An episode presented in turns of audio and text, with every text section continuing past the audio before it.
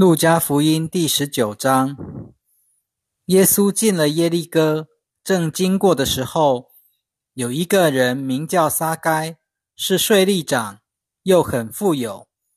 他想看看耶稣是怎么样的人，因为人多，他又身材矮小，就看不见。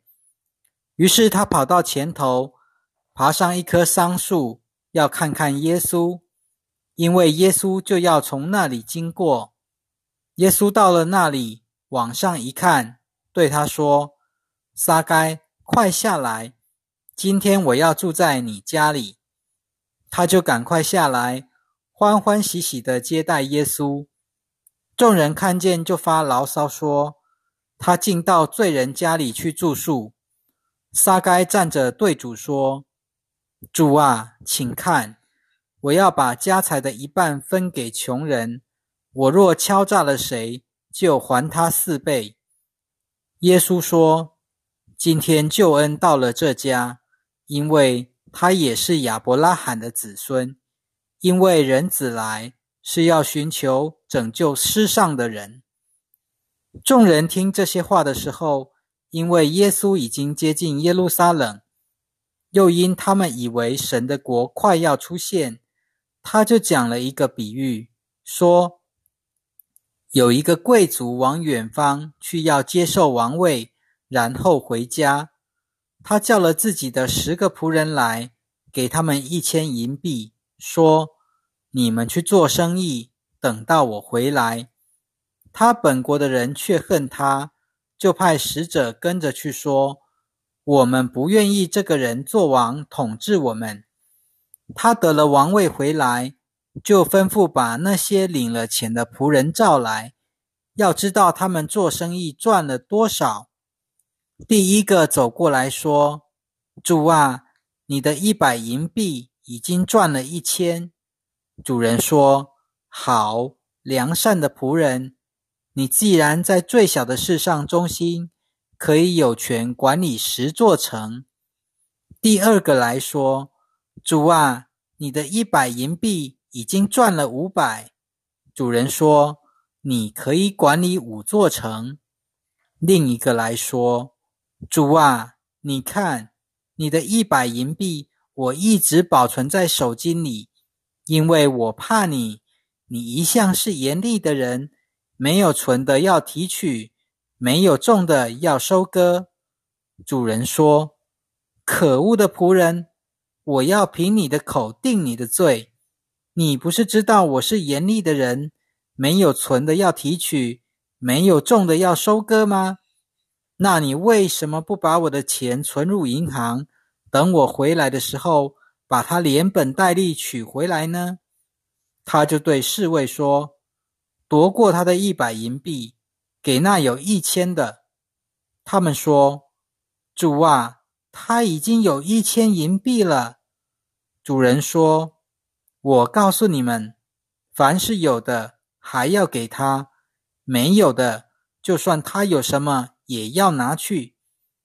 至于我那些仇敌，就是不愿意我做王统治他们的，把他们拉到这里来，在我面前杀掉。”耶稣讲完这些话，就往前走。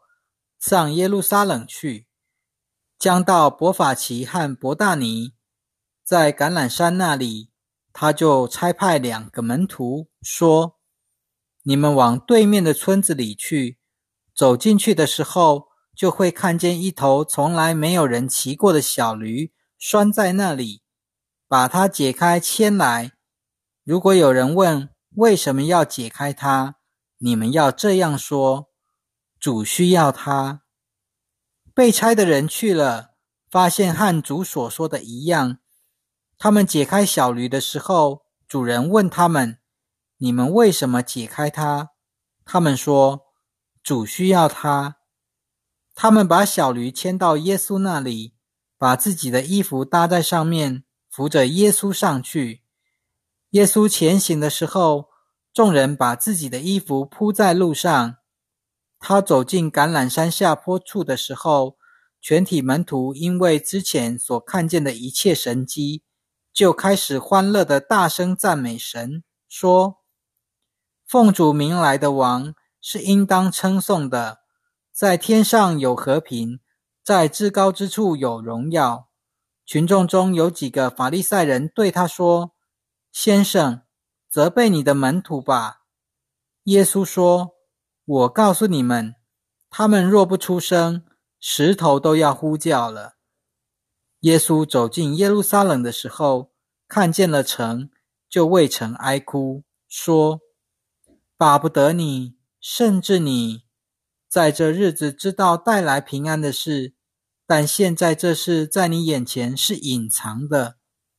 日子将到，你的仇敌必逐垒攻击你，周围环绕你，四面困住你，要摧毁你和你里面的儿女。”没有一块石头留在另一块石头上面，因为你没有识别神临到你的时机。耶稣进了圣殿，就赶走做买卖的人，对他们说：“经上记着，我的殿要作为祷告的殿，你们竟把它弄成贼窝了。”他天天在圣殿里教导人，祭司长、经学家和民间的首领都想杀害他。但他们不知道要怎样下手，因为民众都留心听他。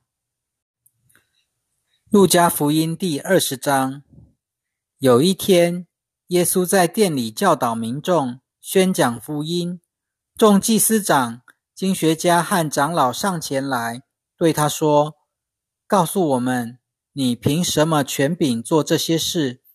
给你权柄的是谁？”他回答他们。我也要问你们一句话，你们告诉我：约翰的洗礼是从天上来的，还是从人来的呢？他们就彼此议论说：如果我们说是从天上来的，他就会问：那你们为什么不相信他呢？如果我们说是从人来的，全体民众都会用石头打我们，因为他们认定约翰是先知。于是他们回答耶稣：“我们不知道是从哪里来的。”耶稣说：“我也不告诉你们，我凭着什么权柄做这些事。”于是耶稣向民众讲了这个比喻：有一个人栽种了一个葡萄园，租给佃户，就远行去了很久。到了时候，园主派了一个仆人到佃户那里。叫他们把葡萄园当纳的果子交给他，佃户却打了他，放他空手回去。园主又派另一个仆人去，佃户又打了他，并且侮辱他，也叫他空手回去。于是他又派第三个去，佃户把他打伤，赶他走了。葡萄园的主人说：“怎么办呢？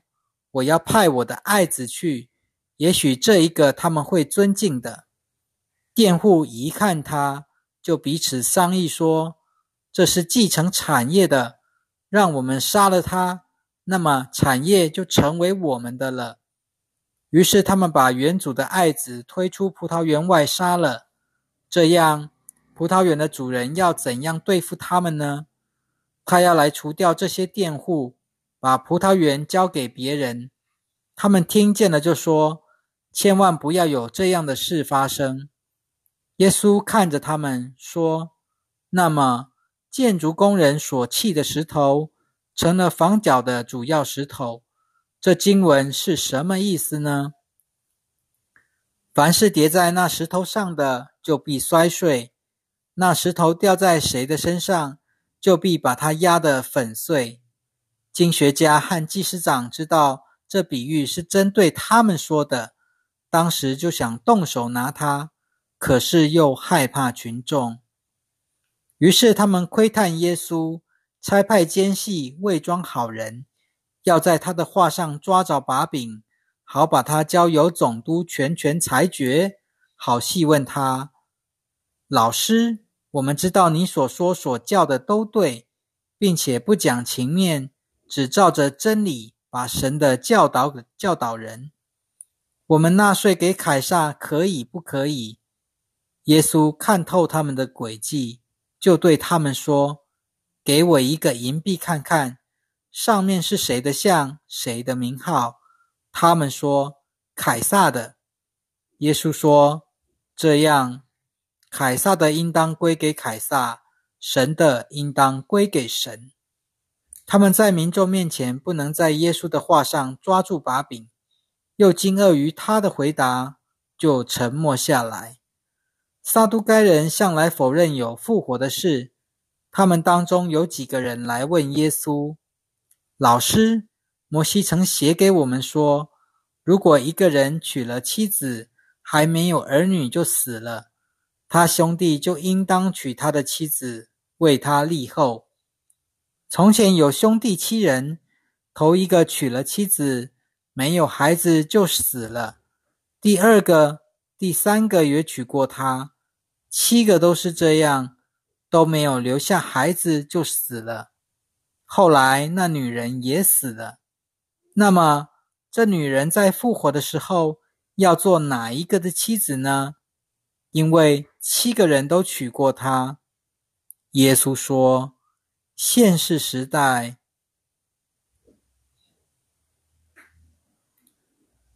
的人又娶又嫁，但配得那时代的又配从死人中复活的人，也不娶也不嫁。他们和天使一样，不能再死。既然是复活了的人，就是神的儿子了。至于死人复活的事，摩西也在荆棘篇上提过，因为他称主是亚伯拉罕的神、以撒的神、雅各的神。神不是死人的神，而是活人的神，因为在他那里的所有人都是活的。经学家中中有几个说：“老师，你说得好。”从此，他们再不敢问他什么了。耶稣问他们。人怎么会说基督是大卫的子孙呢？大卫自己在诗篇上说：“主对我的主说，你坐在我的右边，等我使你的仇敌坐你的脚凳。”大卫既然称他为主，他又怎会是大卫的子孙呢？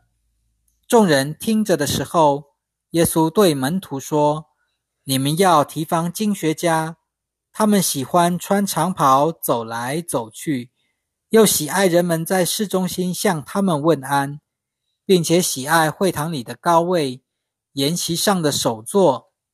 他们吞没了寡妇的房产，还假惺惺的祷告良久。这等人必受更重的刑罚。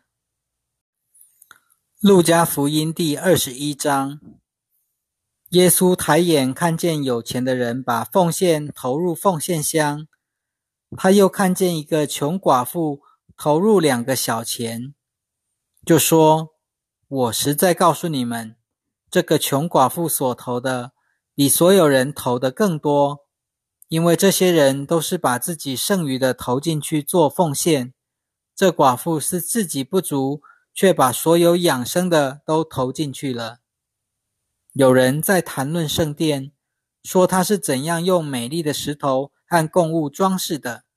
耶稣说：“日子将到，你们看见的这些，必没有一块石头留在另一块石头上面，每一块都要拆下来。”那些人问他：“老师，什么时候会有这些事呢？